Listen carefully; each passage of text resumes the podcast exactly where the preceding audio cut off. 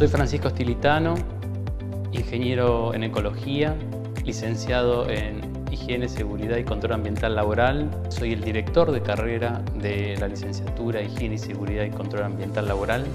Nuestros egresados tienen la particularidad de poder entender lo que pasa dentro de una empresa y cómo interacciona con el medio ambiente. Tenemos una mirada del ambiente distinta al resto de las universidades. Nosotros tenemos ocho materias de medio ambiente. Estas materias nos hacen entender mejor el ambiente y cómo interaccionar con él.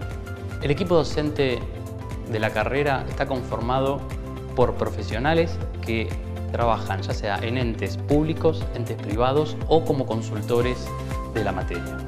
Nuestros egresados se encuentran trabajando en empresas multinacionales, empresas familiares, en organismos públicos, en entes de control.